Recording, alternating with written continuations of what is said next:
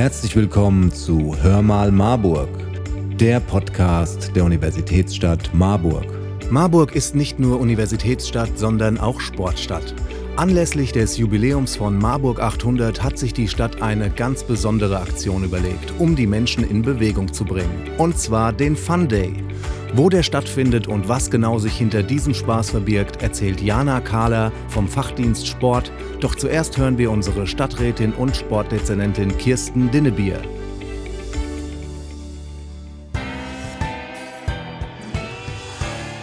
Frau Dinnebier, was ist denn der Fun, also der Spaß, der die Leute an diesem Tag erwartet? An diesem Tag verwandelt sich das Georg-Gassmann-Stadion in eine Erlebniswelt für Jung und Alt. Also Fun Day ist also ein Angebot für alle und insbesondere auch für Familien. Da ist von der Hüpfburg über Darts bis zum Hindernisparcours ist alles dabei. Und natürlich ist auch unser Kombine Bewegungsbus da mit verschiedenen Sportmaterialien. Also da ist für alle, für alle werden tolle Bewegungsangebote vorhanden sein. Und der Eintritt ist selbstverständlich frei. Das klingt super. Wann findet denn der Fun Day im Stadion statt? Die vielfältigen Angebote und Spiele können am Sonntag, 17. Juli von 10 bis 16 Uhr ausprobiert werden und selbstverständlich ist auch für das leibliche Wohl gesorgt. Und ich wünsche allen viel Spaß. Hallo Frau Kahler. Hallo. Ähm, können Sie uns noch ein wenig mehr erzählen, was es zum Fun Day alles im Georg-Gassmann-Stadion geben wird? Ja, gerne. Ähm, also es warten ganz viele verschiedene Attraktionen auf die BesucherInnen. Ähm, wir haben zum Beispiel einen Hindernisparcours Gladiator Run, verschiedene Hüpfburgen, einen Broom Meltdown, ein Monster Darts und noch viele weitere Aktionen. Moment, da muss ich doch gleich noch einmal genauer nachfragen.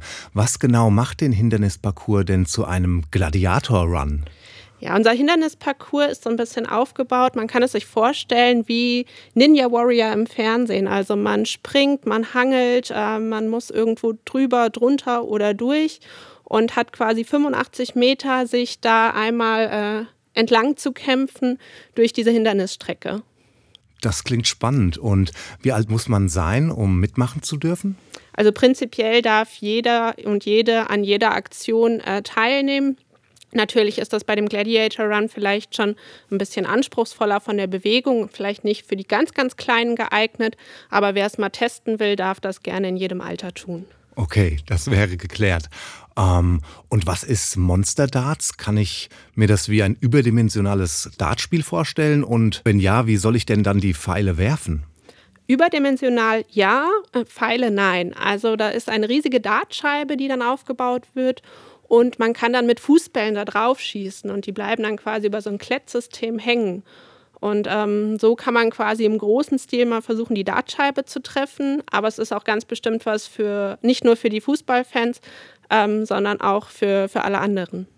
Das klingt auch sehr spannend.